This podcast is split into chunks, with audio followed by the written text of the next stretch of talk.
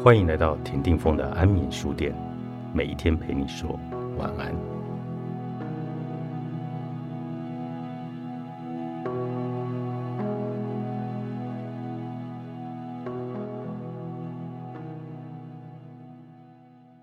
许多年前，曾经为了写一个专题，采访过许多台北街头的路人甲。这些路人甲大都是在街头贩售报纸、零食。或是卖艺的长辈，其中两位令我印象深刻。一位是当时八十岁在北车地下街卖报的张婆婆，另一位是在忠孝西路骑楼下拉着二胡唱着小调六十多岁的丽美阿姨。卖报的张婆婆一口宁波外省腔，讲话时喜欢挥动着手。年轻时的她跟着老公只身来台湾，全职当一个家庭主妇。原本生活挺幸福的，但在她三十岁时，老公就先走一步。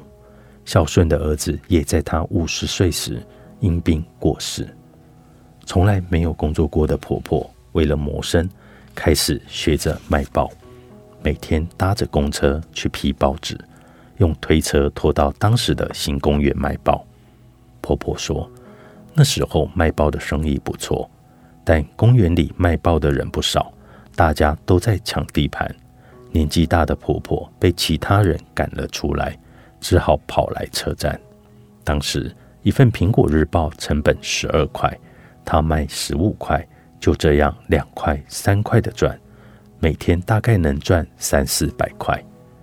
婆婆的眼睛不好，看不清楚路过行人的样子，但她总是笑眯眯的对着每一个过路客问着：“要不要买一份报纸啊？”我问她：“婆婆，你好辛苦。”她说：“这是命啊，在这卖报看看路人，生活至少不会觉得无聊。”在骑楼拉二胡的丽美阿姨有一点神秘，我去找她聊了三次，她才稍微卸下心防和我说起她的故事。当时的她快七十岁了，依稀还是看得出年轻时的风韵。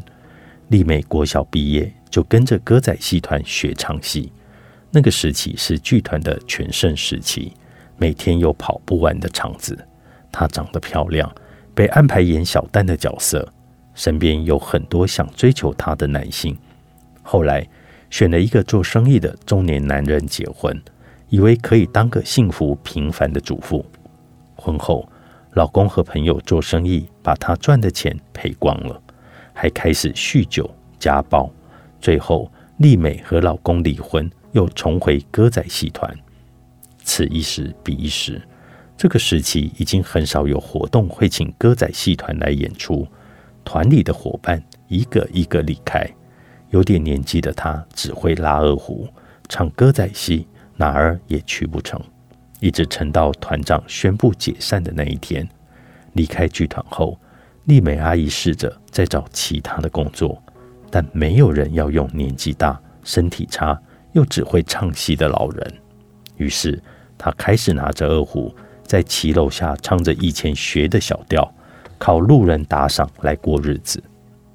听了他们的故事，我只觉得世事无常。青春正好的时候，他们一定没有想过命运会和自己开玩笑，走中成另外一种人生。老一辈的人常说。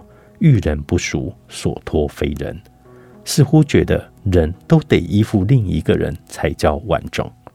但如果真把自己全部寄托在另一个人身上，很可能也会失去承受风险的能力，不一定是一件好事啊。随遇而安是消极的认命，用心经营是积极的改运。如果对自己的未来无感，那是一件很可怕的事。不管此刻过得多幸福，活得多开心，都要拥有扛得起自己人生的能力，练就求生的本事，才能确保一辈子的好命。别在该理财的年纪选择放弃。作者：威爷，博思智库出版。